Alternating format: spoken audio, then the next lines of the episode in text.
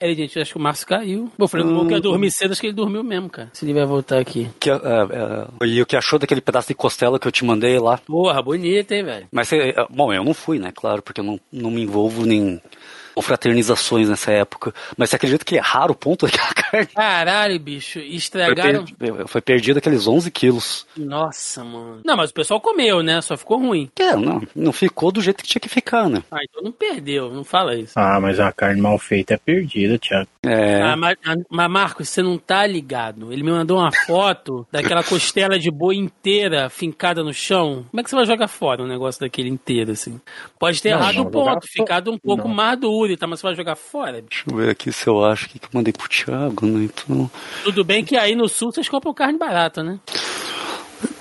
É, eu acredito que deve ser mais barato que ir pra cima. Quanto né? é que tá o quilo do contrafilé aí? Contrafilé eu tô pagando 18.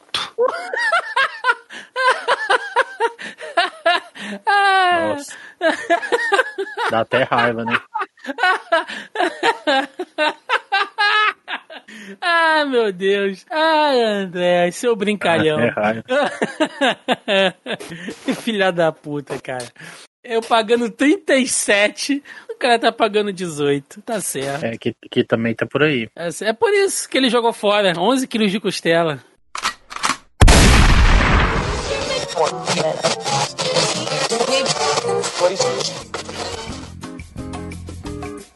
Você está ouvindo Zoneando, seu podcast de cultura pop, nerd e afins.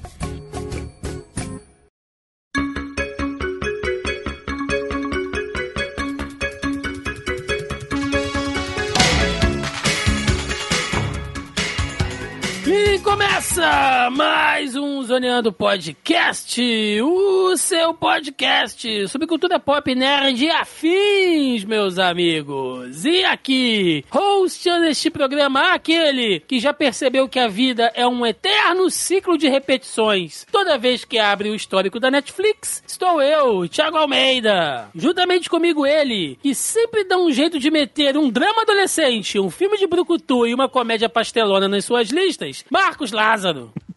Cara, eu tava percebendo que durante a pandemia eu mais revi filme do que vi filme novo, cara. E isso mostra que eu preciso melhorar um pouco. Ou que alguns filmes são contagiantes, né? Oh. Filmes de pandemia. Seguindo na mesa de hoje, o maior sommelier de Oktoberfest e churrasco fogo de chão do sul do país e o maior enviador de mensagens erradas no WhatsApp também, Andreas Miller. É isso aí. Bom, fiz minha listinha aqui meio no susto. Como eu falei pro Thiago, não sei se foi sorte dele eu estar na frente do WhatsApp naquele momento ou azar meu ter sido convidado hoje. Então, vamos ver se eu não deixei alguns filmes para trás. Se é um convite meu, é sempre um azar. é, isso é verdade. Olha aí. E fechando a mesa de hoje, retornando para a parte 2 desse programa, o homem que é a mente por trás do RPG mais caótico do Olimpo, Márcio Groove. Que que é isso? fala, fala, galera. Como é que é? Minhas histórias são igual a história de Janete Claire, né, cara? Muito sério, estou muito honrado com ele. Aventura de RPG do, do Márcio, eu só, eu só assisto depois de tomar um tarja preta, porque começam os negócios. Ai, gente. Mas é isso, meus amigos. Estamos reunidos nesta semana, como eu disse agora há pouco, para a parte 2 de um programa que já gravamos aqui, que é o filme que revemos todos os anos. Sim, aquele filme que onde está passando, seja na TV, seja na plataforma de streaming, que você bate o olho e fala assim: hum, vou rever. Todo ano você revê, seja numa data especial, filmes de Natal, filmes de ação, enfim, seja lá qual for, todo ano, religiosamente, nós revemos essas obras de maneira repetitiva e sempre, sempre adorando cada momento. É sobre isso que vamos falar no programa de hoje. Portanto, sem mais delongas e vamos ao cast.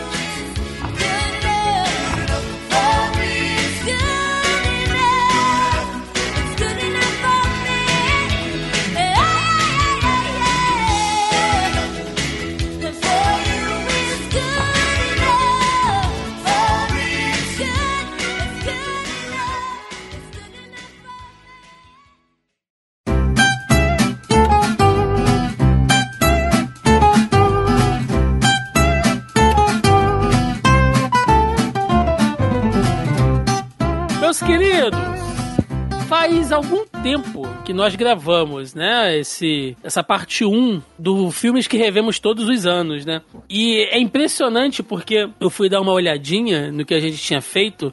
Na época gravamos eu, Marcos, a Mel, né, que não pôde estar com a gente aqui hoje, o Márcio e o Cássio também lá do All Vikings gravou com a gente. E eu fui dar uma escutada pra gente pegar ali a lista de filmes, né, que nós havíamos citados lá na parte 1, uh, pra não repetir, né, pra não correr risco de repetir e tal. E me deu gatilho, cara, porque a gente gravou o podcast na época da Copa do Mundo.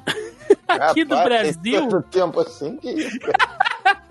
Primeiro, eu me senti velho pra caralho. Eu falei, meu Deus do céu, já tem tanto tempo que eu gravei. E segundo, como o mundo mudou em poucos anos, né? Como pessoas que eram suas amigas deixaram de ser rapidamente. Não é, cara? Como os arrombados apareceram, como o mundo entrou numa loucura. Quantos grupos de WhatsApp tu não saiu nesse meio tempo? Puta merda. E só de lembrar que naquele tempo você tinha o projeto do Boleta Russa, agora você tem um outro projeto de outro Foi, podcast. foi, porque a gente começa, né? E no meio do, do podcast eu indico o Boleta Russa, que era o podcast que eu fazia com o Denis e o Roberto sobre a Copa do Mundo. Eu falei, meu Deus, cara. E agora você continua com outro projeto com os dois, só que um caótico, né? Ah, tem coisa que a gente não aprende, né? Eu não me livro dessas porra. Naquela época era o boleta russa, agora quando você sai de casa é roleta russa mesmo. Ah, ainda mais aqui no Rio de Janeiro, né? Vocês estão ligados. Tá difícil aqui no Rio, cara. Porra, meu amigo, o negócio tá caótico. Mas vamos lá.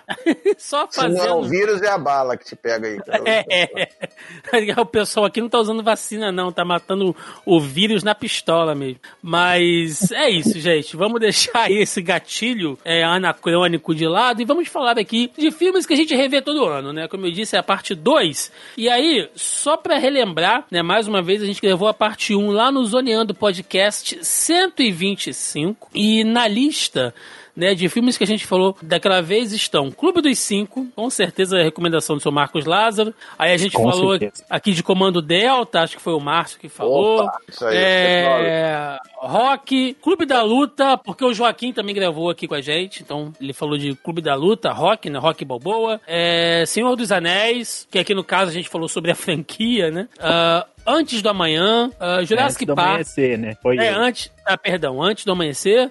É, Jurassic Park. Forrest Gump. O Resgate do Soldado Ryan. Mais Estranho que a Ficção. Cavaleiro das Trevas, né? O Batman. Conta Comigo. Esse é do Marcos também. Aposto. Também. É, Jumens, que a Mel citou, que ela adora, Star Wars, Meninas Malvadas, Show de Truman, Harry Potter e fechando aqui com este grande clássico, esta grande antagonia que é Transformers. Que Então- merda. Opa, alto. Que isso é do Thiago, certeza. Ainda faremos aqui um podcast especial sobre Transformers. Não, Um é legal, um é Aguarde. legal, um é legal. Vai ser um monocast, só você. Não, não, cara, é, é uma franquia que não tem um filme ruim, bicho. Eu fico assim, incrédulo. Todos Que- são, né? Não, que é isso, não. Não tem só um.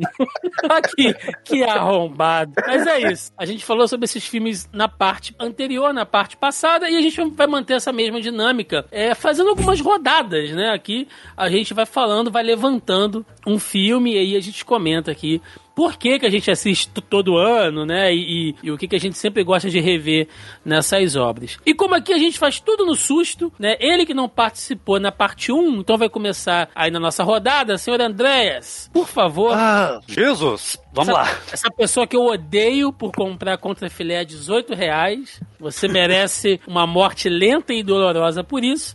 Então. Conheci hoje já odeio também. Vai lá, Andrés, traz o primeiro filme Então da sua lista. é, eu vou trazer um filme, eu- provavelmente eu vou caminhar aí só nos filmes antigos aí, época do- dos anos 80, 90. Então eu vou trazer um que é, é, escrito pelo é, Stephen King, né? Que é que eu gosto muito de, de ficar revendo. Até pouco tempo eu tentei procurar aqui no susto pelo Just Watch, né? É, até pouco tempo eu sei que ele tava na Netflix e agora não tá mais, que é Um Sonho de Liberdade. Do que é com- Maço. que é com Morgan Freeman, que é com o Tim Robbins, eu acho, se eu não me engano, Tim que é um que é um cara que um- uma breve sinopse aí para os ouvintes, que é um cara é, que foi preso pelo assassinato, digamos, da esposa dele, e lá dentro ele começa a, usar as habilidades dele, que ele era, se não me engano, contador, e ele e ele começou até a ajudar para ganhar benefícios dentro da prisão, é, a desviar dinheiro pro diretor da penitenciária e com isso o filme se desenrola, daí tem aquele é, aquele laço de amizade que ele cria com Morgan Freeman que já tá preso há muito tempo e puta, é um baita de um filmão, eu gosto de rever, assim, periodicamente, eu não sei se é todo ano, né, mas eu, periodicamente se tá ali no, nos streaming da vida, eu assisto e eu não sei qual é a opinião da bancada aí sobre esse filme. Se eu não me engano, Marcos, a gente citou ele na última live que a gente fez lá no seu canal, não foi? Acho que alguém citou esse filme. Foi, eu acho que foi o Jefferson, não tô enganado. Maravilhoso esse filme, cara. É um filmaço, ainda é, é, Até o. Foi o Jeff, eu não sei, trouxe a informação de que ele tá, não sei se é em primeiro ou entre os primeiros filmes mais bem avaliados aí nas plataformas de, de, de avaliações de filmes e tal. É considerado um dos filmes perfeitos, assim. É uma, é uma verdadeira exemplo de, de perseverança. E um cara de um personagem extremamente inteligente e multiuso, né? Porque o cara construiu um túnel melhor do que qualquer engenheiro faria com um martelinho, né? Com, com uma pazinha ele foi cavando. Ele faz um e, túnel gigantesco que o troço não desmorona, vai por e, dentro da prisão e foge.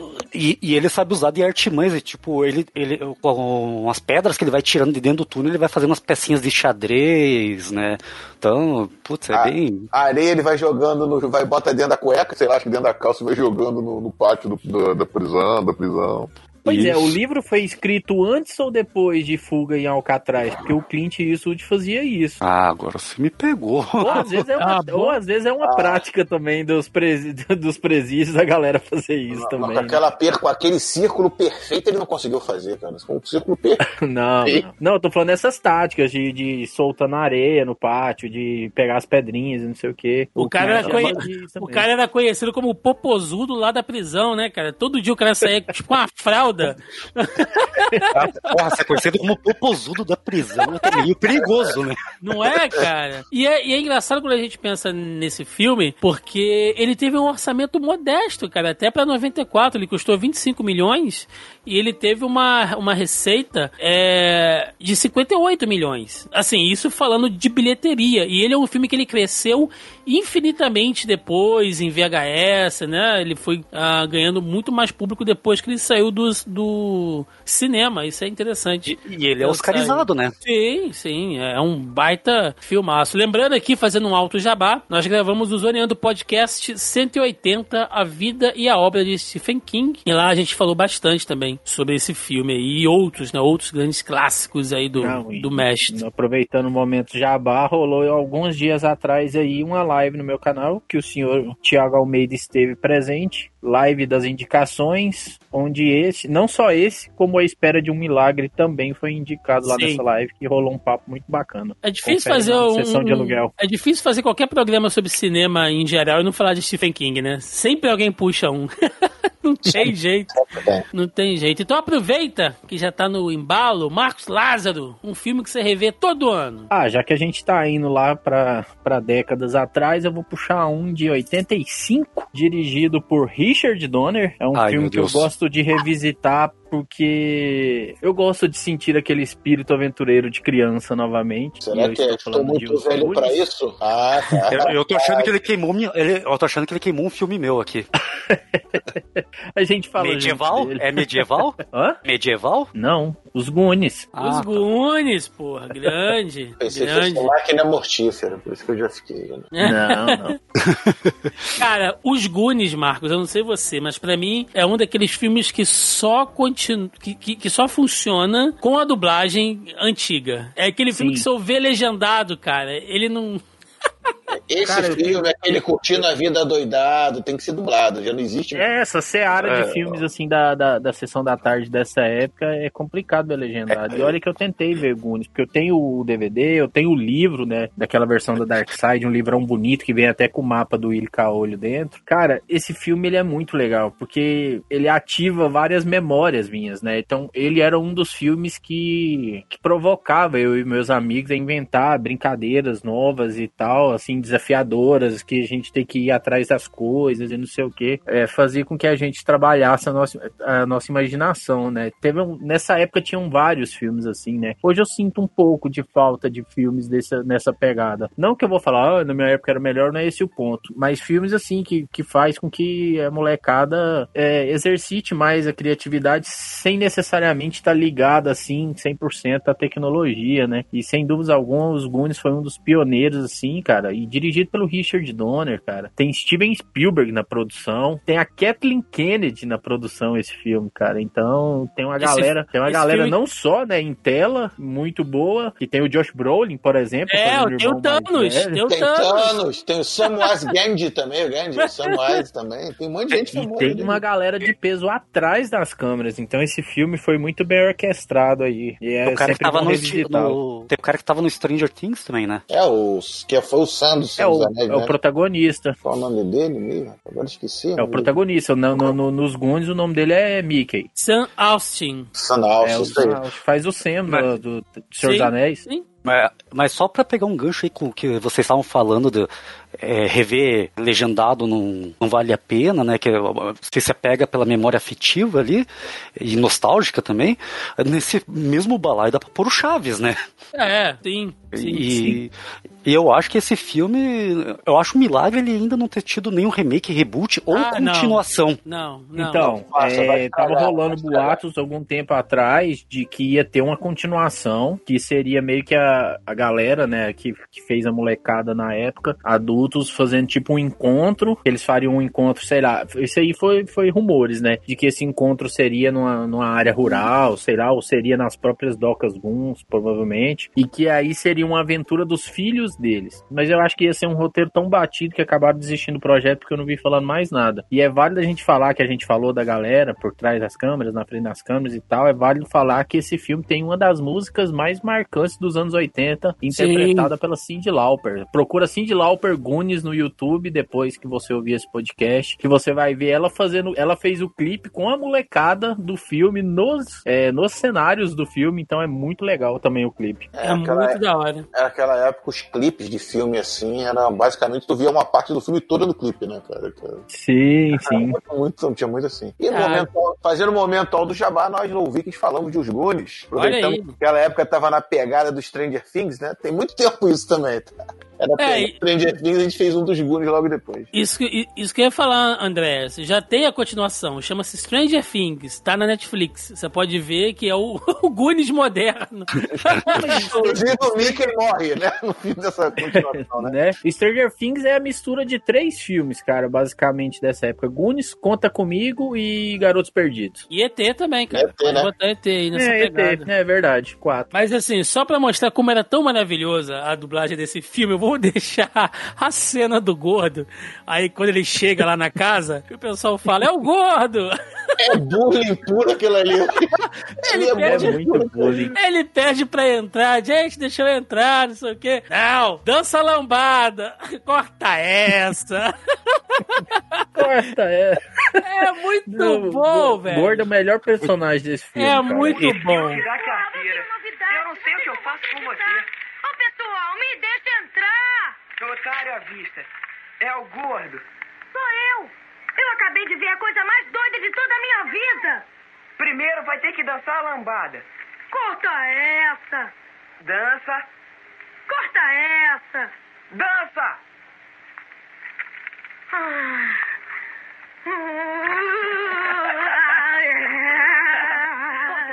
Tem outra cena memorável também, que é. Que quebram lá a estátua da mãe do, de um dos guris lá. Daí, ó, não sei quem que fala assim, porra, quebrou a parte preferida da estátua da minha mãe, uma coisa assim. É muito errado, não, cara. O pior não é isso. O pior é que eles vão colar e colam com o bingolim pra cima. Eles colam o bingolim pra cima. Ai, cara. Porra, fudeu. Eu vou ser obrigado a ver Gunis depois que a gente acabar de gravar isso aqui. Não, Vai o ser... Bocão. E o Bocão, que ele, a mãe do Mickey contrata a empregada é, mexicana né? E pergunta se alguém sabe falar espanhol, o Bocão fala que sabe. Aí ela fala, ah, então por favor, apresenta a casa pra ela aí e tal. Aí ele sai falando. Na gaveta de cima ela guarda maconha, na gaveta de baixo ela guarda as pílulas. Se você abrir essa porta aqui, você vai achar as mordaças. O pessoal aqui gosta de um sexo selvagem. E aí ele vai começar a falar tudo e ninguém tá entendendo, só ele é empregado.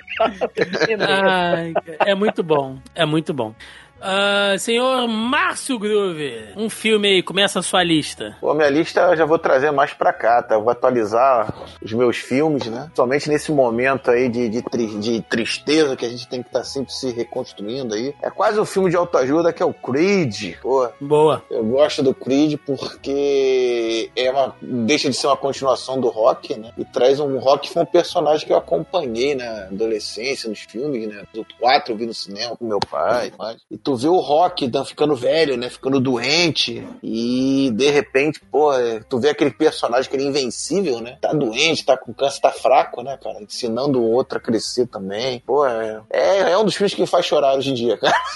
o Creed. Ma- Márcio, posso Oi. fazer uma pergunta? Pode. Tá preparado pra ver Creed 3 sem rock? Eu não estou preparado pra ver sem o Rock, não, cara. É... Porque já confirmaram que ele não tá no 3. É, no 2 tá muito claro que ele sai do filme, que ele tá deixando o caminho aberto pro. pro. pro, pro filho Adonis. Da, pro Adonis, né, cara? Tá muito claro isso. Ele foi ficar com o filho dele. Tá? Cara, é, é Creed, além de ser um- uma homenagem, né, muito foda pra própria franquia Rock, eu discordo com você que ele não seja uma continuação, cara. Ele é uma continuação e ao mesmo tempo ele é o início de algo novo, assim. O filme é, é fantástico, ele consegue ser duas coisas em uma, né, em síntese. E todo o arco do, do, do câncer do rock, bicho, aquilo ali me deu um, um desespero assistindo o filme. Falei, gente, não é possível que eles vão fazer isso com o rock. Eu não acredito que isso vai acontecer. É, é, é emocionante, é emocionante, cara. É, É, emocionante. é- é um pouco redundante pra quem me vê, quem me acompanha no canal, aqui no podcast, quando a gente cita Creed, porque é, lá na Comic Con eu assisti ele um mês antes dele estrear, né? Então a gente pegou aquele painel em que tinha mais de 3 mil pessoas lá assistindo e tal. Primeiro a gente saiu numa pataquada lá de um painel do Adam Sandler, aí a hora que acabou o painel deles lá, aí o pessoal falou, agora vai rolar o filme Creed. Não tava planejado, não tinha avisado, foi de surpresa. E, mano, a hora que o rock começa a ficar daquele jeito, você vê aquela nerdaiada, mais de 3 mil nerds chorando, velho, dentro na mesma sala.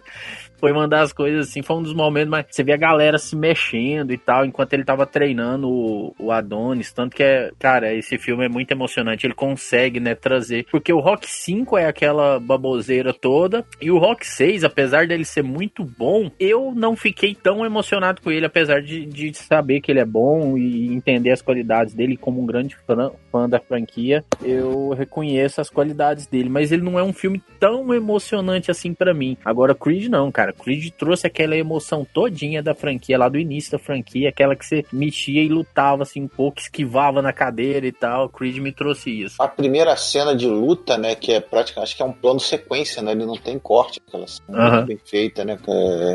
E tem também, não sei vocês, eu tive meu pai quebrou o fêmur, né, cara, eu lembro do meu pai quebrou o fêmur, da gente ter que cuidar, né, cara, do cara que é o poderoso da sua casa e de repente tá lá ferrado, né, cara. E É pesado, traz- é pesado. me traz muito essas lembranças também, né, cara? Por isso que é, que é um filme que Ah. eu acabo revendo, cara. Todo ano eu acabo revendo. Ah, Ou na pior das hipóteses, tá passando uma sequência, eu tô vendo o filme. Vou ver aquela sequência, pelo menos. Aquela sequência do Adonis treinando sozinho que o Rock não consegue sair do apartamento, que vai todo mundo com as motos atrás, ele Isso, fica lá na frente, caramba, na porta do- da, da janela dele, pelo amor de Deus. Encheu mano, vou chorar. os olhos de Vou lágrimas aqui. chorar, para, para, vou chorar.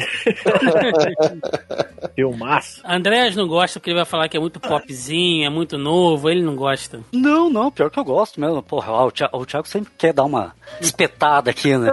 Não, não, eu gosto, eu gosto, eu gosto da pegada do Creed, principalmente o Creed 1 e 2. Mesmo? Você gosta? Eu Não, eu gosto, eu juro mesmo. É, Ele, é porque ele caminha muito. é, ele conversa muito, eu acho que com o Rock 1 e com o Rock 6, sabe? Esse, é, esse lado dramático com, e, e a luta é um pano de fundo só, sabe? É, eu, por isso que eu gosto bastante do, do Creed 1, Creed 2. É, putz, eu não sabia que o Rock não.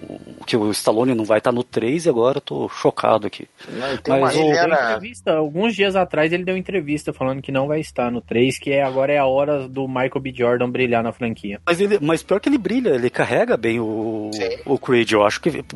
Pior se não tivesse colocado um, um ator carismático, né? E tu, tu citou o Creed 2 aí, né, cara? E tem aquela cena também do teste do, do nenenzinho, do, do filho da filha dele, né? Pois é, outra- Nossa. Tu não precisa ver nada ali, né, cara? Quando ele vai fazer o teste, ele tá fazendo teste na menina, só mostra o rosto dele, de repente a lágrima saindo, porra. Pesado, pesado, pesado. Pesado, é trocar de Pesado. filme. Caraca, arrepiei aqui. Vou, vou trazer algo mais leve, mais novo. Anime-nos. Ó, um- ou não. Gente, um filme que eu acho assim. Eu sempre falo, né? Já que somos um. Um podcast nerd, eu vou trazer um filme nerd aqui, um filme de super-herói. E eu acho um filme extremamente injustiçado. Eu entendo a disruptura que ele causa nos fãs. Eu entendo, eu entendo. Mas eu ainda assim acho que ele é muito injustiçado e acho um puta filmaço. E acho o melhor filme desse DC Universe, que é Superman Man of Steel, Homem de Aço, trazendo Henry Cavill ali, dando início a tudo isso que a gente tá vendo hoje aí, fechando com a Chave Liga da de- Justiça Snyder Cut. Com chave de bosta com a Liga da Justiça, né? Não, não, não, não fala isso, não fala isso. Mas você Cara, revê sempre, Thiago? Você revê? Todo ano, mais de uma vez. Religiosamente eu vejo. Revi quando a gente gravou aqui sobre Snyder Cut, que eu queria relembrar de algumas coisas. Sempre vejo. O filme pra mim continua maravilhoso, cara. Aquele filme, porra, é, é- é sensacional. A trilha sonora. Quando ele sai da Fortaleza da Solidão, cara, começa a tocar Fly, sabe? Ele abaixa assim, ele vai sentindo aquela coisa daquele poder de voo. Olha, mano, eu vou ficando arrepiado, cara. Toda a luta dele com o. Zod. Porra. Eu não concordo com o tanto que a galera, que a galera malha ele, não. Mas eu também não acho ele assim, isso tudo, não. Eu Sabe? acho Pra mim é um filme legal. Pra mim é, é porque dentre os filmes que dessa seara aí que foi lançado da DC Comics, ele tá entre os melhores porque não, não tinha muita concorrência de filme bom, né? Ah, não. Mas- Ah, tem Mulher Maravilha, que é um bom, ótimo filme, que pra mim é o melhor dessa série da DC. Eu gosto do Man of Steel, eu gosto pra caramba também. Eu acho que eu gosto mais do Man of Steel do que Mulher Maravilha. É muito bom. Aquele ali é um, é, um, é um filme, gente, do Superman. Eu sei que ele é um Superman problemático se a gente for comparar com o cânone, né? Mas o Snyder, ele já deixou claro que desde esse filme, ele já tinha uma visão muito mais, assim, humanizada dos personagens. Aquele ali, olha, eu vou falar um negócio aqui, muita gente vai ficar pistolaço agora, mas acho que alguns vão entender, tá? Se o Superman fosse da Marvel, seria o Superman do Snyder. Porque o Superman cânone, ele é o homem perfeito, com a moral perfeita, ele é o, o, o ápice da humanidade, mesmo sendo um alienígena. Ele é tudo de bom e solar, né? E honroso e, e moral que a sociedade pode ter, sabe? Pera é, eu não entendi, é um não entendi ídolo. só, só a frase. Se o Superman fosse da Marvel, seria o Superman do Snyder. Mas na DC é o do Snyder também. Exatamente, Sim, fiquei na dúvida. Porque o Superman do Snyder, assim como grande parte dos personagens do Snyder, eles são mais humanizados. E isso é uma característica dos heróis e dos personagens Marvel, né? Que Ah, sempre sim, tem aquela coisa que você nunca tem o cara que é totalmente bom, que é totalmente mal, sabe? As coisas são menos preto e branco na Marvel, Sim. né? E é por isso, talvez, que crie tanta essa, não vou dizer ojeriza, mas essa estranheza em algumas pessoas ao ver o Superman do Snyder. Mas, nossa, eu gosto demais, cara. Aquela, aquela dá pra luta final do Zod, cara, aquilo ali, puta, Dá- é, é Dá fantástico. pra, dá pra ter um pouco de noção disso como a a Marvel desenvolve o Thor, né? Sim, Querendo sim. ou não, sim, por, por mais que você não goste do filme, a maneira como você vê, até no, no, no- no próprio Ultimato, a maneira como ele tá, o cara, quem é, né? O Deus, cara, um Deus lá de- de- caído na depressão e tudo mais, é essa maneira como consegue humanizar, né? Mas na DC não pode, né? Não é, pois é. É complicado, cara, assim. É uma, é uma visão. Lógico que cada editora, cada empresa tem, tem o seu perfil, não é isso que a gente tá falando aqui, mas essa humanização dos personagens que o Snyder coloca, é, isso irrita muita gente, né? Mas eu, Eu gosto, cara. Eu gosto. Eu ainda. Eu, eu sempre fico com aquela coisa quando ele quebra o pescoço do Zod. Eu, eu sempre fico assim, tipo, pô, mano. A festa tava tão boa, você não precisava ter bebido até vomitar em alguém, sabe?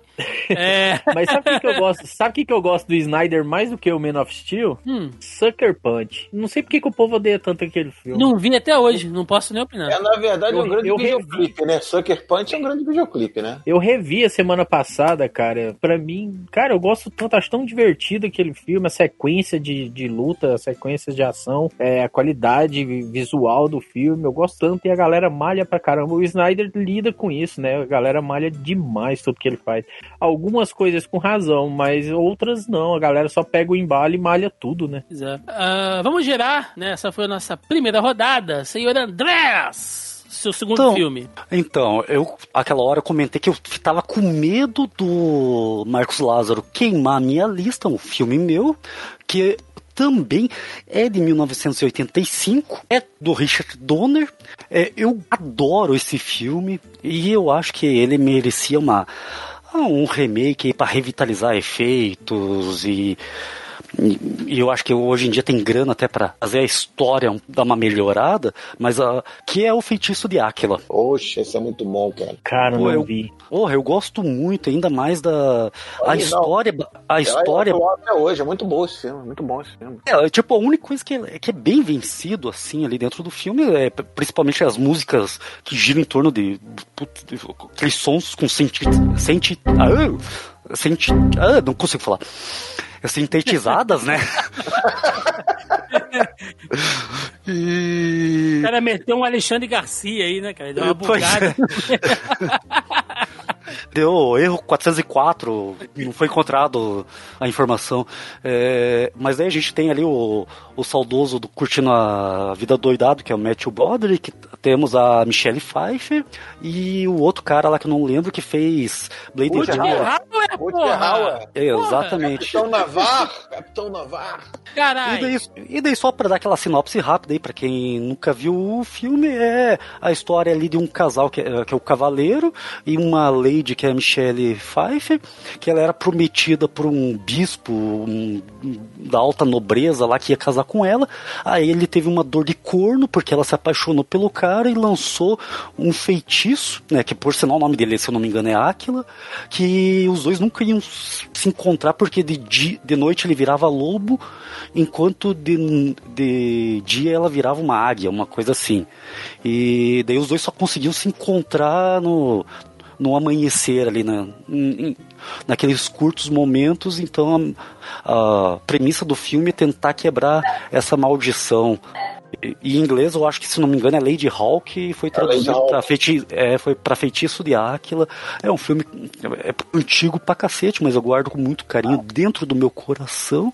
E eu, até reassistindo, eu não ficaria magoado se eles fizessem um remake, porra, com todos os efeitos e tecnologia que tem nos dias de hoje, eu acho que ia ficar bem legal. Não sei se vocês lembram desse filme ou não. Eu adoro esse filme, eu acho que ele. Rapaz, ele não precisa de, de efeitos especiais.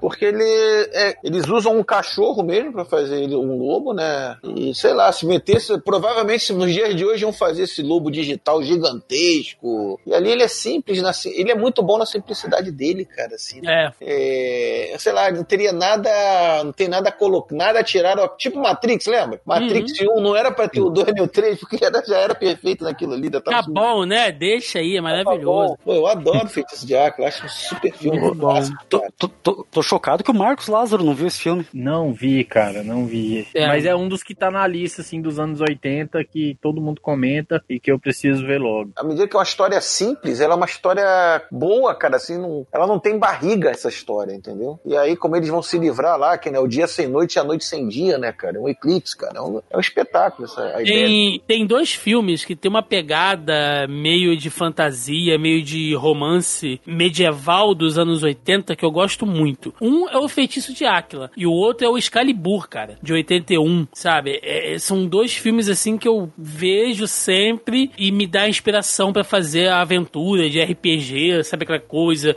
de magia, mas não é aquela magia uh, Harry Potter, sabe? É aquela magia um pouco mais intimista. Uh, nossa, eu, eu adoro, assim, adoro. São, são dois filmes que, para suas épocas também, são lindíssimos, cara. Nossa, é. Baita, baita filmaço. Então, rodando agora, Andréas já foi. Marcos Lázaro. Uh, a gente vai fazer três indicações cada um, né? Que eu vou, vou seguir uma ordem cronológica aqui. Isso é toque. Coisa de velho.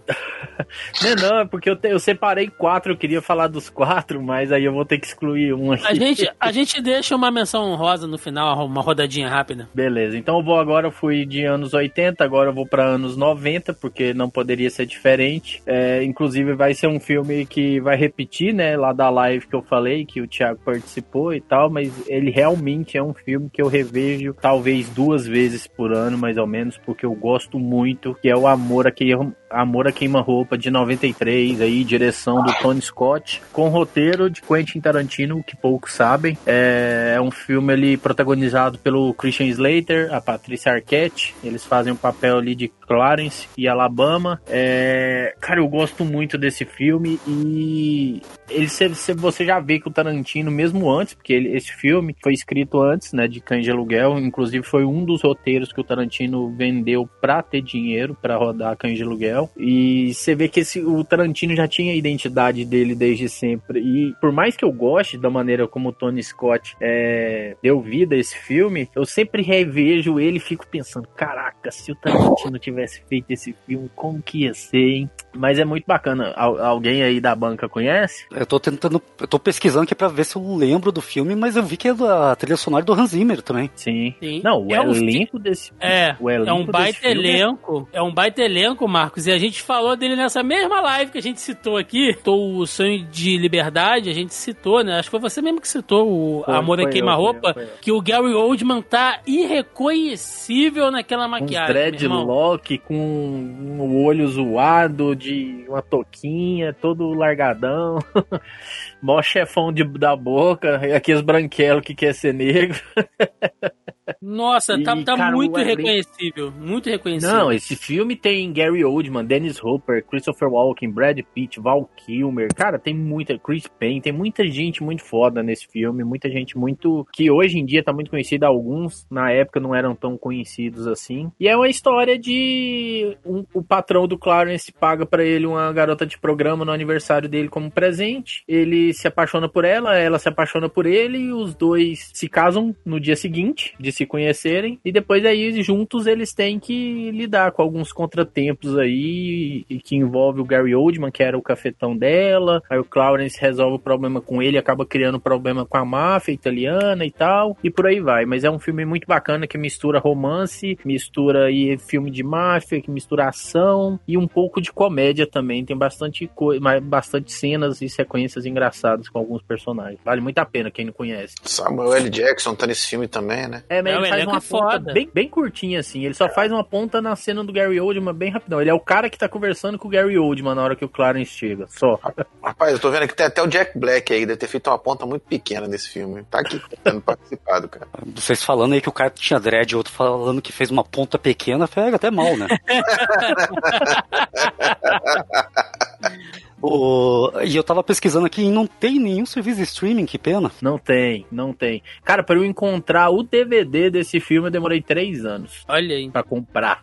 Foi uma luta. É... Senhor Márcio Groove, mais um filme. Rapaz, tu puxou um filme Superman, né, cara? Eu também tinha puxado também um outro o Superman que veio antes desse, cara.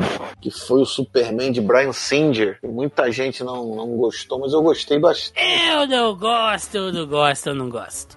Eu gosto desse filme porque, na verdade, ele é exemplo do Creed, só que o Creed foi mais, ele é uma grande homenagem aos filmes do Richard Donner, no final das contas. E eu acho que ele usa muito bem três duas, duas ou três coisas que tem no filme do Richard Donner, que é a trilha sonora, né? Não tem a dúvida que é muito bem utilizada, e a relação do super-homem com o pai dele, né? À medida que ele tem um filho, aparentemente aparece um filho nesse né? É, tudo bem que ele segue igual o Richard Donner, sem ter um grande inimigo, mas é, eu gosto muito, sobretudo na, no finalzinho quando o super-homem, quando ele vai lá falar com o filho dele, né? Que ele, ele meio que repete pro garoto o que o pai dele falou pra ele na cápsula, né? É um texto que todo mundo, todo mundo tem filho, bota se é nerd, bota se normalmente pro filho, né? Você será diferente, às vezes sentir-se deslocado, mas nunca estará só. Vai fazendo a minha força sua, e verás os meus olhos, a vida através dos meus olhos, assim como verei a sua através dos meus. E o filho se torna pai, e o pai o filho, né? Pô, eu acho, sabe, uma filosofia extremamente profunda, cara. Lida que tu fica velho, né, cara?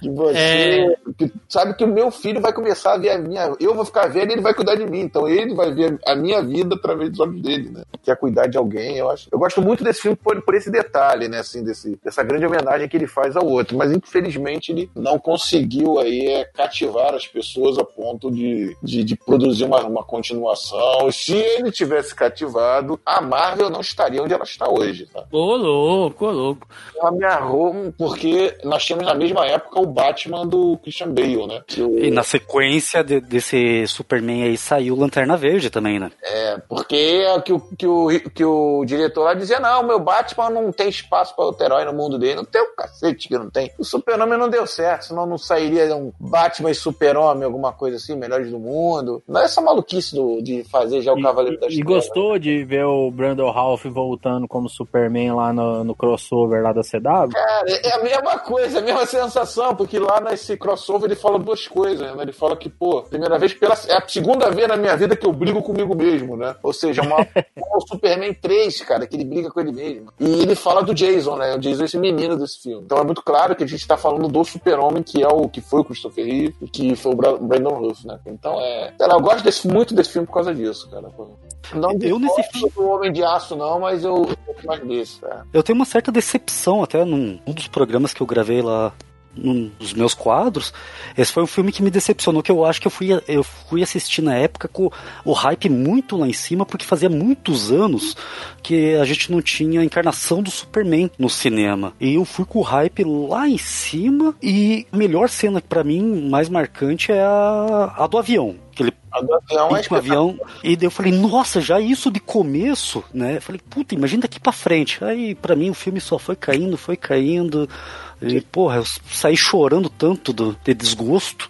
Mas a- a- o que você pegar a cena do avião é é uma alusão a Superman 1, né? Porque ele, ele salva a luz de um acidente aéreo, né? Ele entra no avião e, fa- e do avião e fala a mesma coisa, né? Você está ok? Are you ok, né? Você está bem? Que serve pra todo mundo, mas é pra ela, né? Que é a mesma coisa que, o, que se fala ali, né? E ele na, sai do avião falando a mesma coisa, né? Estatisticamente falando. Não, mas espero que essa experiência não deixe vocês com medo, porque estatisticamente falando, voar é a forma mais segura de, de, de viajar, né, cara? Então, pô, E já que tá Eu- falando de aparições e de, de- já, já falamos de CW, no primeiro episódio da série da Supergirl, ela também salva um avião do mesmo jeito também. a É minha a maneira como ela se re- é a maneira como ela se revela como um ser super poderoso lá da cidade. E a, a minha maior decepção com o Super-Homem em todos os filmes até hoje é nunca ter visto o Brainiac, cara. Era o vilão que o Super-Homem tinha. Então, só Pois bota é, cara, esse filme. Eu. eu, eu- Uma chamadinha pro Brainiac ali, alguma coisa. Ah, cara, ele tem coisas interessantes, ele tem cenas, ele tem cenas bacanas, né? Tem a cena lá do avião, tem a cena do tiro no olho, tem, tem uns negócios legais ali e tal, mas ele é Serve muito. Ele descendo o carro, né? Ele descendo o carro da moto. É, mas ele é muito sem ritmo, sabe? Nessa de querer fazer uma homenagem.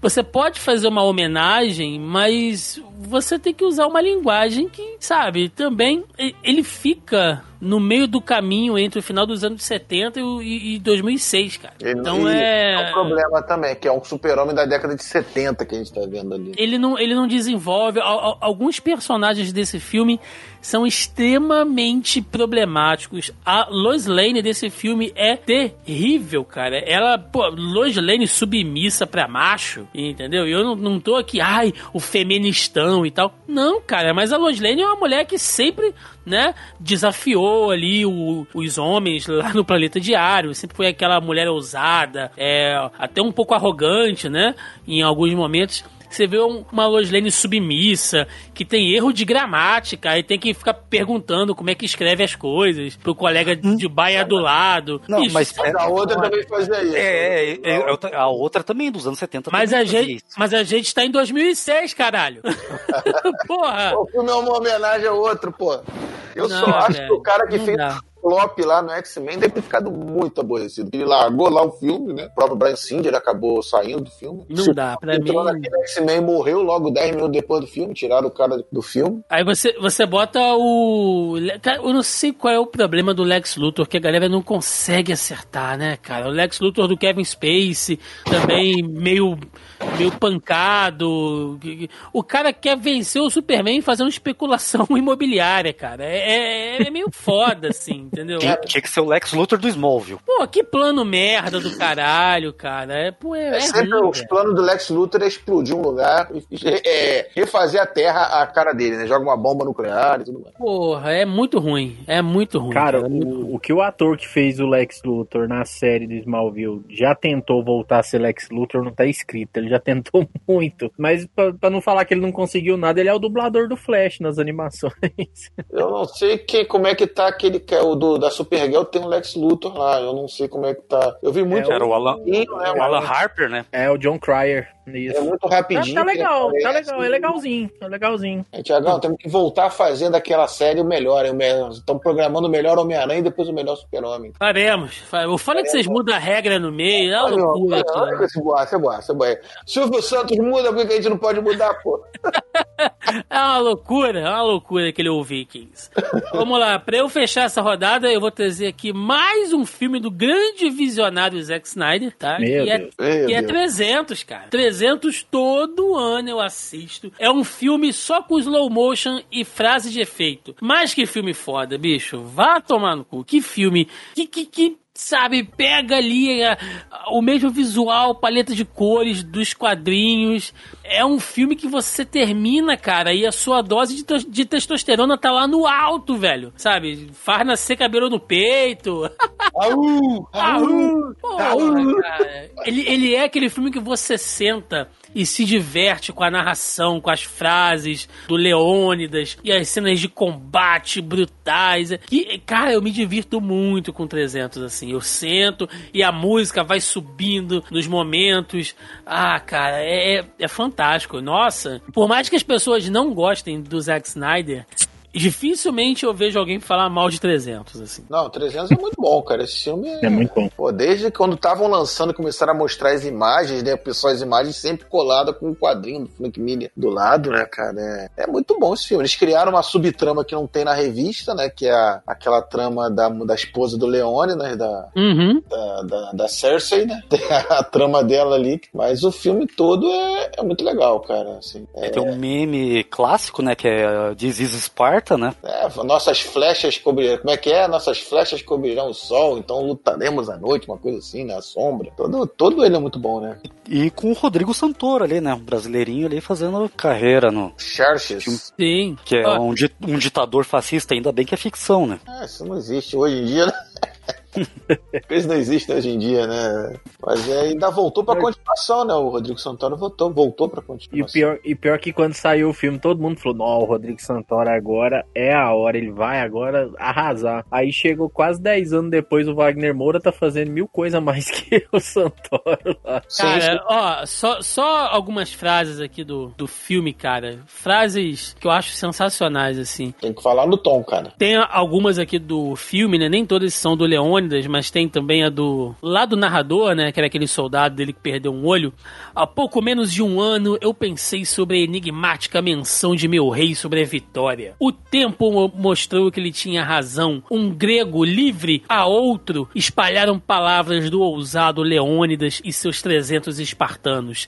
Tão longe de casa, deram suas vidas não por Esparta, mas por toda a Grécia. Porra, isso é muito foda. Quando ele vira pro, pro, pro- lá pro, pro Xerxes, né? E o Xerxes fala: "Ah, Não é o meu chicote que eles temem, mas sim a minha força divina. E aí o, o Leônidas olha pra ele: Você tem muitos escravos, mas poucos guerreiros. Porra, é, é muito foda, cara. É muito. Porra. Eles falam até o final desse dia como é que um, um deus sangrará. Tem um negócio desse que é falado no final, né? Espartanos, preparem o de jejum e comam com gosto, pois esta noite jantaremos no inferno. É muito exagerado, cara. É muito bom, velho. É muito bom, é muito Mas bom. essa cena do Arru, né? Que ele chega, você, qual é a sua profissão? Eu sou fazendeiro. Você, eu sou pedreiro. Espartanos, qual a sua, qual a sua profissão? Qual a sua profissão? Ele, "Uau!" Aí você lembra junto. "Ah, ah." é muito bom, velho. É aquele filme pra você ver com a galera, assim, junto, zoando. É muito maneiro. Nesse aí o Snyder pôde aproveitar, né? Se divertir, né? Sim. E, e é um dos, um dos poucos filmes que usa decentemente parede de escudo, né? É, tem várias técnicas Verdade. ali, cara. É muito legal, é Verdade. muito legal. Fechando aqui a nossa última rodada, começando então, Andrés Bühler. Então vamos lá, Pra encerrar a rodada, eu segurei um filme que eu acho que todo mundo aqui gosta, eu, eu assisto todo ano, é uma franquia grande, é, foi um divisor de, de águas aí, e, puta, é, eu fico admirado que não, não teve na parte 1 do Thiago aí, que é Exterminador do, Furiosos. Fu- Exterminador do Futuro 2. Ah, boa, boa. E, porra, se, pra mim, Exterminador do Futuro acabou no, no número 2, dali pra frente não existe mais. É, porra, você tem o. Você fala Exterminador do Futuro, a primeira imagem que vem na tua cabeça é o Schwarzenegger do Exterminador 2, é a Sarah Connor, fodaça na, nesse filme. Porra, a história é- é- é tem furo, tem, porque me- mexe com viagem no tempo, tá? É complicado. Mas, porra, é, é- se for olhar, é até bem fechado, não precisava de continuação, não precisava fazer essas aberrações que vieram depois. Então, e fora os efeitos especiais que foram um marco pra época, é, a renda, a bilheteria miliardária também que foi, elevou o nível tanto do nome do Schwarzenegger quanto do James Cameron. É, porra, foi, também foi um outro filme com frases de efeito, né? Que até hoje. Então fica aí o. E fora que é um filme de. Puta filme de ação, né? Então fica aí, a- na última rodada, a minha menção vai para Exterminador do Futuro 2. E os senhores? É extremamente Não- premiado, não né, só- cara? Oscar de melhor som, efeitos sonoros, efeitos visuais, maquiagem. Não, e não só um filme de ação, um dos melhores filmes de ação já feitos. É, Marcos, você que é o grande crítico de cinema aqui desse programa, Crítica, eu não sou Ah. crítico, eu odeio isso, não faz isso comigo. Você sabe que eu odeio isso. Você que é um grande crítico de cinema, um- grande sommelier é, desta, desta mídia, deixa eu te perguntar, cara. Exterminador, Exterminador do Futuro 2 pode ser considerado o pai dos grandes blockbusters de ação? Blockbuster? Ah, De cara. ação, de ação, que eu tô dizendo. A partir dele a gente tem Velozes e Furiosos, tem esses filmes tipo Matrix também. Matrix, que mexe não- com muito efeito visual e de assim. ação frenéticas. Porque eu não, a eu, eu não, eu, eu não, eu não consigo lembrar de um filme antes dele que tem essa proporção impactante de destruição, cara. Tem o Vingador do Futuro. Tem o Vingador Ah, do mas Futuro. pô, mas Ele não não tem é, né? peso, Não não tem é, mesmo não peso. tem, não tem. Eu acho assim, Thiago, se você estiver falando no caso de franquia, eu acho que sim. Mas agora, de, de, de filme de ação, assim, que eu acho que foi a grande reviravolta, foi um pouco antes com Rambo, né? Mas o Rambo é muito específico como filme de guerra, cara. Eu eu, eu não consigo ver o, o Rambo como. Assim, depois, ok. Mas, por exemplo, o Rambo 1, eu não vejo ele como um grande blockbuster, assim. Eu não, Não, vejo. não é. O Não é, não é. E nem, de ação também. Não é, pois é. É É, mais mais um drama é, sim, sim. Então. Mas agora, lá. como franquia, referência pra franquias de ação, sem dúvida alguma, cara. Aquela, a- aquela cena lá do caminhão, lá da perseguição, aquilo ali é digno de qualquer filme moderno, cara, de, de ação, com cena de perseguição, é, é muito bom, velho. É que- é- Tanto é- que quando fala, quando fala Exterminador do Futuro, a primeira lembrança, a primeira imagem que vem à minha cabeça é ele lá na Harley Davidson com o John Connor debaixo do braço e com a arma na outra. Pô, é a primeira e- cena que me veio na cabeça, o primeiro frame do filme que me veio na cabeça, na, na, na motona lá, e o John Connor de um lado e a, e a arma do outro. E se vocês permitem me dizer, como eu assisto esse filme todo ano, principalmente ah, talvez o, o Márcio aí que já alertou aí que também é pai, que eh, nossa, é uma frase que pra mim impacta muito, é uma hora que eles estão lá no deserto, lá que eles vão pegar umas armas que a Sarah Connor tinha escondido e o John Connor tá ensinando o Schwarzenegger lá a ó, dar tapa na mão, a, a- a brincar, algumas coisas humanas. E a Sarah Connor tá falando com ela mesma ali, nos pensamentos dela, falando que até hoje ele é o melhor pai que ele já teve, que vai defender ele, custe o que custar. Nunca vai chegar bêbado bêbado em casa, nunca vai bater nele.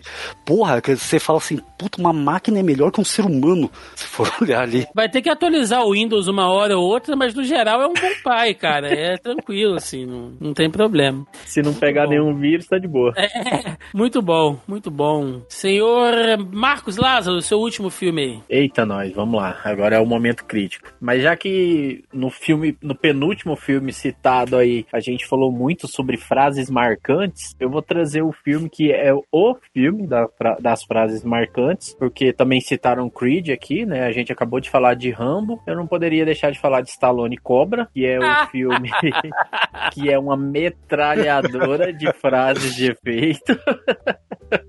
E que, sem dúvidas alguma, é um dos meus favoritos do Stallone. Eu sei, eu entendo a trecheira daquele filme, eu entendo a galhofa, mas eu abraço aquela galhofa e falo: vem cá, vem cá, minha galhofa, você é minha queridinha. Eu adoro esse filme, cara. Eu gosto muito, muito, muito de ver. O Stallone, a gente estava acostumado a ver ele naquele papel é, do Rambo, do Rock, daquele cara mais assim, mas aí vem ele com esse cara canastrão que a gente não estava acostumado a ver em Stallone Cobra. Esse policial de rua, assim, apesar dele fazer parte do esquadrão zumbi, né, que é o que pegam os casos que nenhum outro policial quer pegar, mas ver ele nessa pele desse policial de rua, esse cara meio que quer, na verdade ele quer pagar de durão, mas ele tem um nome, né, que, que não vai muito a favor dele, né?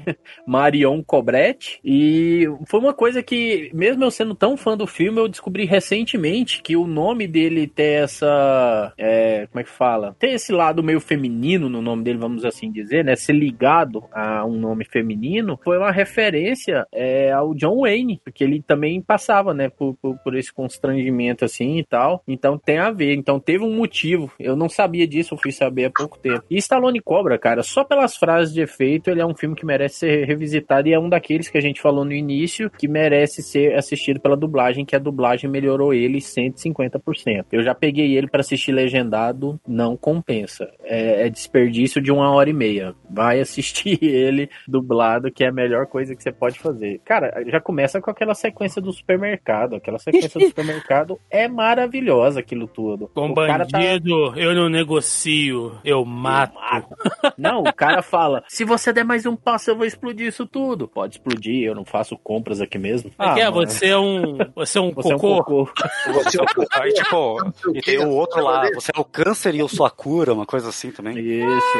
Mas, Não, mas- quando ele, quando ele chega em casa, vai estacionar o carro dele lá e tem o. o, o- eu não sei se são mexicanos, É se os são cubanos, sei lá. cubanos, sei lá. Você bateu no meu carro, lá- cara! É, primeiro ele vai manobrar e empurra o, cara, o carro dos caras. Aí o cara cresce pra cima dele, ele só mostra a pistola e o cara fica, ah, não, de não, boa, o quê. não, não. Ele, ele, ele desce, aí o cara Ô, rapaz, o que você tá fazendo aí? Você bateu no meu carro? Ele, maconha faz mal, sabia? Não, ele, fa- ele fala da maconha no final. Primeiro ele o cara chega nele, ele rasga a camisa do cara. É depois. ele rasga a camisa do é cara. depois. Ele Ele chega pro cara. Ele chega pro cara, pô, o quê? Pô, bateu, bateu no meu carro. Ele, com aquela voz, né? Maconha faz mal, sabia? Aí, você é o quê? Você é policial? Ele, sou. Ele, que cara atrevido! Aí ele vai e Não, rasga a camisa. Ele, O que, que é, meu irmão? O que tá vendo aí? Pega ele, mano. Dá nele. Toma só meu carro, rapaz. Aí, aí, o que você com fez? ele. Vai lá, acaba com ele. Maconha faz mal, sabia? Tu é o quê? Policial, é? Sou. Que cara atrevido. Quebra a cara dele. Fez essa coisa horrível. E... Pra tua mãe, seu animal! É, isso mesmo! É isso aí! O boy que ele sobe, né, come a pizza cortada com o tesouro e depois quando ele volta pra pegar o carro, o cara tá limpando o carro pra ele. É, Eu, eu, eu tenho uma memória bem vaga desse filme, mas é nesse filme que tem uma perseguição que ele tá fugindo dos caras de, de, de marcha ré e tá dando É, uns tiros. é e o carro de é marcha ré mesmo. consegue correr tanto que o, o outro que tá indo de frente. Lá vem o André botar defeito, cara. Não, não, não, é que é uma memória. E só E pra pode, e agregar pode, aí. pode a- fofoca? Pode fofoca? Pode? Filme que a, nos os bastidores desse filme que a Brit, Bridget Nielsen, que era esposa dele, traiu ele, eu acho que foi com a maquiadora, aí eles terminaram o casamento. Ô. TV Fama, momento TV Fama. É, mas, Mas tinha então, um boato que ela já tinha traído ele com o Schwarzenegger quando ela fez o Red Sonja, né? Red Sonja, né? Aquele Guerreiros de Fogo. Já tinha um boato ali. Mas se é pra momento de fofoca, então no Exterminador do Futuro 2 também a, a Sarah Connor se separou do James Cameron porque ela ficou com a dublê dela. Que isso, cara? Tá? Pô, na, foi na cara do cara, o cara tava ali, cara. Ué, diretor, do Co- a do Cobra também, ué. A Bridget Nielsen pegou a maquiadora do filme lá, ué. E só pra complementar o que o Marcos La- o filme do Marcos Lázaro, ele tá no Telecine Play. Tá, tá sim. Só lembrando também, esses dias. daquela época, pessoal, esse cobre ele começou acho que com 16 anos e foi pra 18, uma coisa assim. Porque diziam que era extremamente violento, que o, cara, o pessoal saía do cinema dando tiro no outro, querendo matar os outros. Teve uma. Você pegar na internet da época, algum jornal da época, que vai ver lá, várias coisas acontecendo depois que as pessoas viram esse filme. Parece que a censura dele subiu. Começou num, num Não. E foi pra outro. Não, e é, e é legal que o Cobra, apesar dele ser durão, dele ser esse cara impiedoso, Que né, contra os bandidos e É. tal. Apesar do Ele- Cobra ser durão, é foda, hein, Marcos? Não, ele tem essa, tem essa presença marcante, assim. Ele é um cara que não tem vício, né? Ele não fuma, ele não, não costuma beber e tal. E ele fica zoando aquele amigo dele, né? Aí o- ele fala pro amigo dele: é, Você é muito estressado, o problema disso é essa sua alimentação. Você devia comer mais frutas, come uma É. maçã. Entrega uma maçã pro cara. Mas ele fala daquele jeito meio entre os dentes, né, cara? Come fruta aí, vai melhorar o seu humor e tal. palitinho, fica sempre com um palitinho. Ah, é fantástico, cara. É genial. Vem cá, galera. Só voltando ao outro filme, O Exterminador, eu queria que você me ajudasse a entender Hum. como é que o Exterminador consegue dar aquele joinha quando ele tá descendo lá na fundição, né? No, na- na- no ferro fundido. Como é que ele no finalzinho dá aquele joinha se a cabeça dele foi toda. A teoria já foi toda. é, destruída já pelo ferro fundido, cara. Se se vocês, se vocês lembram, ele vai descendo, ele vai Se-. Se fosse o Andréas falando, o Thiago tava malhando agora. Olha aí, Não, calma, cara. o Thiago, calma, o Thiago vai malhar. Calma que o Thiago vai malhar. Não é, caralho, o cara, bicho, tem robô de metal líquido. O cara engatilha a escopeta com uma mão só. Tem viagem no tempo, caralho. Você quer reclamar de, de- do, Do tempo? joinha. Deixa o joinha, ele tinha que mandar tomar no cu, então, não tinha que dar joinha. Não, como é que ele Porra. faz o dedo, porra? Não dava pra ele fazer o dedo. Imagina cara. descendo a mão assim e mandam tomar no cu pra todo mundo assim. Vão se fuder vocês aí. Poderia falar que foi a resposta do James Cameron pra Sarah Connor, né? É, porra. Foda-se como é que ele conseguiu. cara. É.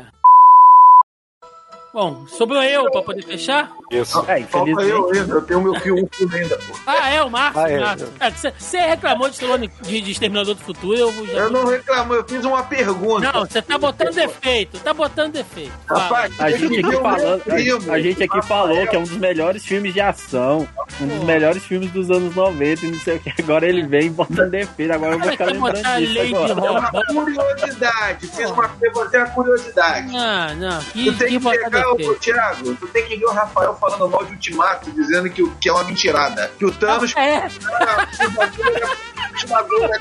era pra ele é. braço. ai, ai, não, eu acho, eu acho legal que eu, eu, eu tava conversando com uns amigos, né? E tem aquele Velozes e Furiosos 5, Operação Rio, que os caras chegam lá na, lá na Lapa, aí tentam prender o, o, o, o, o, o Toreto, ele fala que é Brasil, né? E aí todo mundo Brasil. É, e aí saca a arma. Aí eu vi um cara falando aqui outro dia num outro grupo: Isso é mó mentirada, até parece que no Rio de Janeiro é assim, escrachado. Eu falo, mano,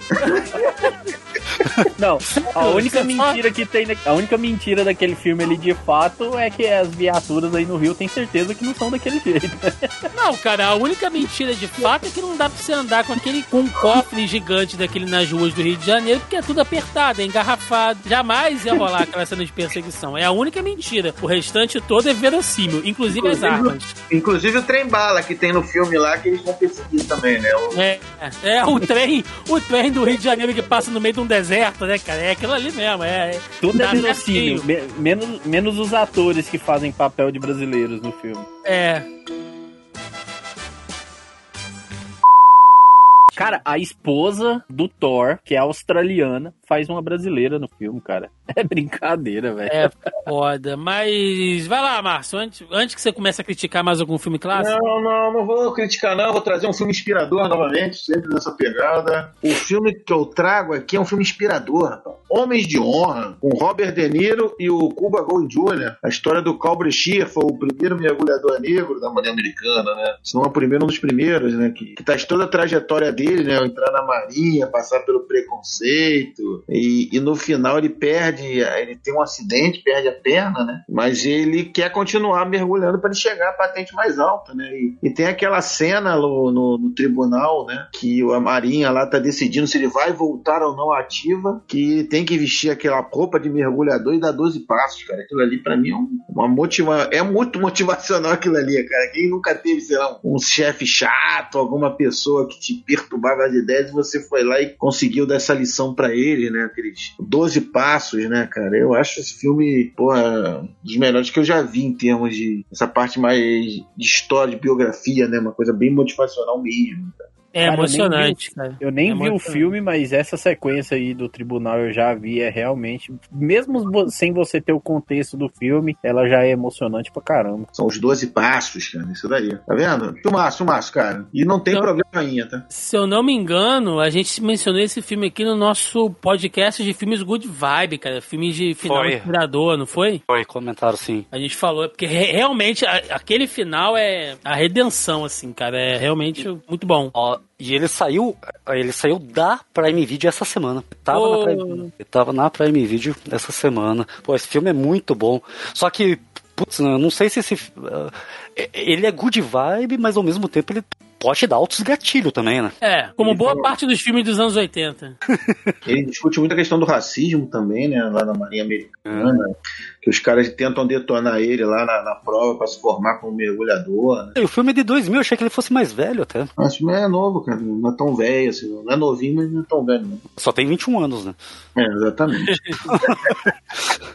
Já Bom. pode beber em alguns lugares já. É verdade. Eu vou trazer um filme da virada do milênio aqui dos anos 2000. Eu O mudei Thiago a não minha lista. indicar- o Thiago não pode indicar Transformers, ele vai indicar Bumblebee, você vai ver, quer ver? Não, não, não. Eu mudei, eu mudei a lista. Eu ia falar de um outro filme que eu vou deixar aqui para as menções honrosas, mas eu acabei de alterar aqui. É que eu a gente falou aqui de um monte de pegada, filme épico, né? Muita ação e tal. E eu vou seguir aqui com este grande filme, este grande blockbuster dos anos 2000, que é O Gladiador, cara. Ali Ridley Scott venceu vários e vários Oscars ali, trilha do Hans Zimmer fenomenal, sabe? Um filme, porra, fantástico. Russell Crowe fazendo ali o máximos décimos, cara, de, de maneira sensacional. Joaquim Fênix também fazendo lá aquelas loucuras dele. Um puta filmaço, as cenas lindíssimas. ah, todo figurino. É um daqueles filmes também irretocáveis, assim. Sem contar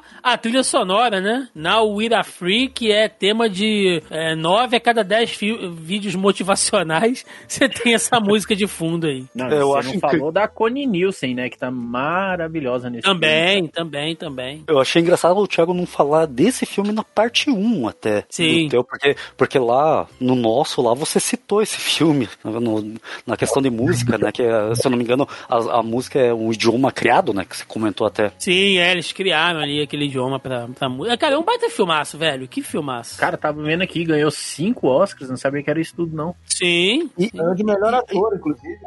De melhor filme. E eu sei que foi um dos primeiros. Talvez o Marcos Lázaro aí consiga falar com mais propriedade, que foi um dos primeiros filmes aí que colocaram aquele rosto digital no ator, né? O, o, o general ali no começo, ele já tinha morrido quando ele tava deitado dentro da barraca, né? Sim, sim. É, foi sim. E ele morreu de bebedeira, né? Que ele foi disputar vida lá. Quem E essa morrido? história aí que vai rolar Gladiador 2, que vai ter continuação? O que que vocês acham? Não, disso? bicho, deixa essa porra pra lá, cara. Que loucura é isso? Eu não consigo imaginar uma continuação, a não ser que seja um prequel, né? Não, cara, não. Pra quê? Pra quê? Ah, o filme tá pronto, não tem que fazer, deixa do jeito que tá. Deixa do jeito que tá, não faça Não, nada. é porque assim, o, o- na verdade, foi o Russell Crowe dando uma entrevista. Ele falou mais ou menos qual que seria o plano. Fala, né, que o produtor falou que a ideia inicial era começar o filme com a galera carregando o corpo do Máximos, né, até uma caverna, e ele ia ressuscitar depois. Ah, não! Porra, não. Aí era pra brincar, né, com a história bíblica e tudo mais, de Jesus Cristo e tal. Caralho. É, foi o próprio Russell Crowe que disse numa entrevista pro Screen Rant. que Foi ele que. Eu não sei se ele tava tirando onda do entrevistador também, né? Mas ele Eu disse. um papo que ia ser o Luxo, né? Que é o primo lá do, do, do Coringa, do, do Joaquim Fênix, que ia ser a continuação era com ele. Mas, cara, vai ser igual a continuação do 300, cara. Não, não foi nada demais. Deixa quieto isso aí. Não mexe com isso, não. Deixa quieto isso aí. Mexe com quem tá quieto, deixa a parada. Deixa quieto. E É, o filme do Thiago tá em uma porrada de serviço de streaming, né? Tá Sim. na Não, Netflix, tá na Prime, na, no, tele, no Telecine, tá em tudo quanto é canto. Rapaz, esse filme é tão bom que tem que ser criado um serviço de streaming pra ele ficar lá perpétuo lá. Sempre, só ele sozinho. Tão bom Agora- que esse filme é. Agora eu tô esperando o Márcio vir colocar algum defeito também. É, como é que ele andou com aquela biga lá, com o cavalo fazendo manobra, né, cara? Porra, sei lá, caralho, como é que ele fez aquilo. Eu fiz uma pergunta bastante Pô. cabível ao filme. Olha aí. Vocês ficam dando ideia. A culpa é de vocês. Eu tava com essa dúvida há anos, eu pensei, tem especialistas aqui que vão tirar essa dúvida pra mim. Pô, viram quatro pedras na mão, sete esse- e esse filme também é com frases de efeito, porque é, o Máximos ali fala ah, que ele pega a terra na mão, esfrega uma mão na outra, fala o que o homem faz em vida ecoa na eternidade, uma coisa Pô, assim. esse filme é sensacional, sensacional. Gente, rodada rápida agora, alguma menção honrosa que vocês tenham aí. Não precisa se demorar muito, é só realmente citar rapidinho aí um filme que vocês veem todo ano. Sem muita enrolação, Andrés. Então, eu vou trazer um filme que eu guardo com carinho no coração, porque eu lembro que eu fui ao cinema com minha mãe, uma das poucas vezes que eu fui com minha mãe ao cinema, é, que é o prequel de, do Dig Sol, e mostrando a infância do Dig Sol, que é Esqueceram de Mim. Boa, boa. Então eu tenho muito carinho, assim, eu- é, é um filme natalino bem gostoso de assistir, então, e é como eu falei, é, é que eu tenho uma lembrança afetiva, porque é uma das poucas vezes que eu fui com minha mãe no cinema, fui assistir, é, eu tô falando Esquecer de Mim 1, quando eu fui lá, né, assistir, Uhum. e, puta, é, é- e hoje só assisti os Jogos Mortais, que é o Macaulay Culkin grandão já, Inclusive vai sair Bacana. filme novo agora, né? é o Espiral, né? É, com Bacana. Chris Rock, depois de tanto tempo, Chris Rock vindo fazendo alguma coisa. Marcos Lázaro, você, menção honrosa. Cara, eu vou deixar aí talvez o meu filme de artes marciais favorito, que poucas pessoas conhecem, mas que eu gosto muito, que é Chocolate, de 2008. É um filme dirigido pelo mesmo diretor de Ong Beck, e eu me recuso a tentar falar o nome desse cara porque eu não vou conseguir. É, tem a, a protagonista é uma jovem dentro do espectro autista, e ela cresce, ela mora em cima, assim, de uma, de uma escola de, de Muay Thai, e além dela crescer em cima dessa escola de Muay Thai que ela assiste todo mundo treinando todos os dias, ela também é muito fã e ela assiste Ong Bak, mostra ela vendo na TV os filmes do Ong Bak. Então é meio que tudo ali dentro de um universo compartilhado. Aí a mãe dela que tem câncer, ela precisa meio que cobrar uma grana, assim, um amigo dela ajuda ela a cobrar uma grana numa galera que deve a mãe dela, só que todo mundo é mafioso, que a mãe dela tem um passado meio, meio nebuloso aí. Aí ela tem que utilizar dessas das habilidades dela de artes marciais que ela acabou desenvolvendo só de assistir o pessoal treinando ou em filmes. E ela luta muito, e ela é bem estilo Jack Chan no início de carreira. Ela faz as próprias cenas de ação, ela cai de um prédio de uma altura, ela chegou a machucar real nesse filme. O nome da, atri- da artista marcial é Gija Yanin. Ela começou a fazer algumas agora, alguns, algumas participações em Hollywood, tá começando a chegar em Hollywood. Talvez o rosto dela fique mais conhecido daqui pra frente, mas ela luta demais, cara. Ela luta muito e é muito bacana ver uma mulher assim com essa destreza num filme de artes marciais. Esse filme me pegou e eu sou apaixonado por esse filme. Assisto sempre, sempre, sempre. Boa. Ela vai estar no Shang-Chi, não, né? Não, não, não. É, Márcio, você, uma menção honrosa. Tropa de Elite 1, cara. Não tem dúvida. Boa, boa, boa. Tropa de Elite, isso aí. Esse não tem questionamento nenhum. Perfeito. Pode crer, pode, pode. Bom, minha menção honrosa vai ficar aqui um filme de guerra que é Falcão Negro em Perigo, cara. Gosto desse filme pra caramba, achei um puta filmaço de ação, assim. Curto. Bastante. A gente falou do Resgate do Soldado Ryan, né? No, na, na parte 1, que é um filme que eu vejo sempre também, mas Falcão Negro em Perigo também é um filme que chega uma hora que você fica cansado de tanta explosão e tiroteio, cara, porque. Não tem outra coisa nesse filme, é muito bom. Vou contar pra vocês uma loucura sobre esse filme. Aqui, eu quando era pequeno, eu adorava helicóptero. Hum. Aí eu via esse filme assim quase todo dia, só aquele início do. Pô, começa a subir helicóptero. Meu, eu adorava helicóptero. Mano, volta e dia tem um, ele adorava ver o helicóptero. Ai, cacá, cacá. Pô, esse filme tinha muito helicóptero. Eu tinha uma cópia desse filme aqui, né? Que eu comprei só pra ver com ele se vir, cara. Quando eles começam a sair pra atacar, né, cara? Pô, eu adorava esse filme, adorava esse filme. Eu via só até a parte do helicóptero. Eu vi. Muito bom. Mas é isso, gente. Foi nossa, nosso programa aqui de filmes que vemos no cinema todos os anos. Nossa parte 2. É isso, relembrando Já aí. queria fazer uma colocação só. Hum. Né, no primeiro podcast que eu participei do ano, o Joaquim não participou. No segundo, a Mel não participou. E no terceiro, os dois não participaram. Tem, tem um. Tem uma linha aí que a gente pode seguir. aí, Tem um... Deve ter algum grupo do WhatsApp. O Marcos não faz parte. É, exatamente. Eu não queria falar, não. Queria falar, não, mas né, enfim. Pô, Thiago, eu não quero atrapalhar o trabalho de ninguém. Você pode me avisar que eu paro de vir. Que arrombado, cara. Mas é isso, vai. Vamos pro encerramento. Vambora.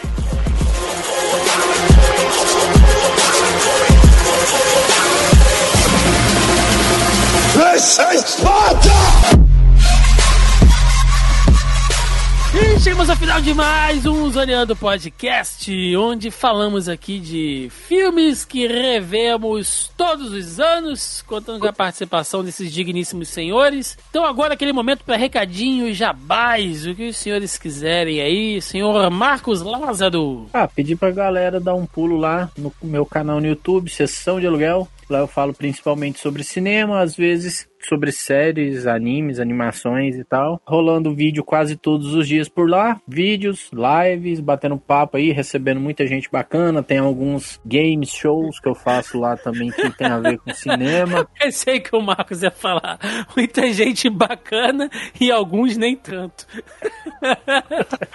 É, alguns nem tanto. Às vezes o Thiago vai, o Denis vai. É, com certeza, com certeza. Mas eu tô fazendo vídeos em diversas dinâmicas diferentes, então se você é daqueles que enjoa fácil das coisas, o Sessão de Lugar é um canal bom pra você ir, porque tem muita coisa diferente, nada a ver com nada, que não vai te deixar enjoado em momento algum. Então dá um confere lá e também siga o perfil do Sessão de Lugar no Instagram, que é um conteúdo complementar. Excelente, muito bom. Senhor Andrés Biller, por favor, seu jabá. Então, só complementando aí uh, do Marcos Lázaro aí, que eu assisti um game show deles onde, onde ele, o Thiago e o Denis, e o Thiago me pede pra um cara que tava tomando leite no, no game show, pelo amor de Deus, né? Olha só. Cara, é uma As das noti- poucas é uma das poucas As vitórias que o tem. Pois é, é uma das poucas vitórias que o garoto tem na vida dele. Eu não vou tirar isso dele, não, cara. Deixa ele. Mas é isso Ele aí, fica, quem... ele fica felizinho até hoje quando toca nesse vídeo. nossa, o olho, o olho chega a ficar marejado. Mas é isso aí. Eu tenho. Se quiser é, entrar lá na casa do variaçõesonerd.com.br, a gente tem a casa lá dos podcasts, onde tem Variações Cast, que a gente trata aí de, de filmes e séries e coisinha da cultura pop aí de uma forma mais descompromissada. Temos o que tem pra hoje, que é só sobre filmes, e o filho mais novo da casa, que é o Direito de Prosa, onde a gente debate questões é, jurídicas, mas sem o juridiquês, num formato mais informativo, é, com uma linguagem mais comum e com o pessoal realmente da área. Então tá aí, variaçõesonerd.com.br. Então, Estamos no Spotify, no, agora estamos no Amazon Music, Deezer, Google Podcast, é, torradeira se tocar MP3 e pegar Wi-Fi, qualquer lugar aí. Perfeito. Senhor Márcio Abreu, Márcio Groove, por favor, seu jabá, seu recado que o senhor tiver. É, rapidinho, pra quem quiser, é, quem gostou dos meus questionamentos sempre interessantes, eu estou lá no vídeo de podcast. Meus questionamentos sempre interessantes, é humilde, né? Relevantes para os filmes, inclusive. É o. www.ouvinte.com.br, curte lá, a gente tá com, lançou agora recentemente um RPG, depois de dois anos de gravar, o Rafael conseguiu terminar de editar, tá lá, segunda parte do nosso OVK de RPG, de vez em quando a gente faz uma meia dúzia de lives aí também, tá bom? Obrigado aí, galera, e então, uma última dúvida sobre esse filme do Exterminador, você não acha que o, que o coice da arma que a Sarah Connor atira no final, ele não seria muito forte pra ela, não? Vai cagar, Marcos. Vai cagar, vai. É, gente, é isso, recadinhos de sempre. Essa semana não rolou, a gente veio aí numa pequena correria do final de semana, mas, via de regra, sempre rola o tópico da pré-pauta lá no nosso grupelho do Zoneando Podcast no Facebook, onde os nossos digníssimos e caros ouvintes comentam lá, deixam suas mensagens, recadinhos, comentários. A gente faz a, a pré-pauta da pré-pauta e a galera participa. Então, se você quiser trocar uma ideia com a gente, participar, enfim, divulgar seus trabalhos, é só entrar no nosso grupelho do Zoneando Podcast. O link tá na postagem aí logo abaixo ao player. Se você estiver ouvindo em alguma outra plataforma, agregador, dá uma entradinha no site, aí na postagem original que o link vai estar lá, ou você procura por Zoneando Podcast, que você também nos encontra. Fora isso, você acha o Zoneando Podcast nos principais agregadores e aplicativos de podcast, assim também como no Deezer e no Spotify. E claro, aqui na nossa casa, o nosso feed, o zonae.com.br, onde também temos outros diversos podcasts na casa. Fora isso, também vocês nos encontram nas redes sociais, nas principais redes sociais, YouTuba, Instagram, Facebook e YouTuba. Estamos lá semanalmente fazendo vários e vários vídeos. Gente, é isso. Deixa nos comentários aí quais filmes vocês revêem todos os anos, desses filmes que a gente citou aqui. Quais vocês curtem, outros, deixem nos comentários aí, queremos saber a opinião de vocês. É isso, vamos ficando por aqui e até semana que vem. Um abraço, valeu! Valeu!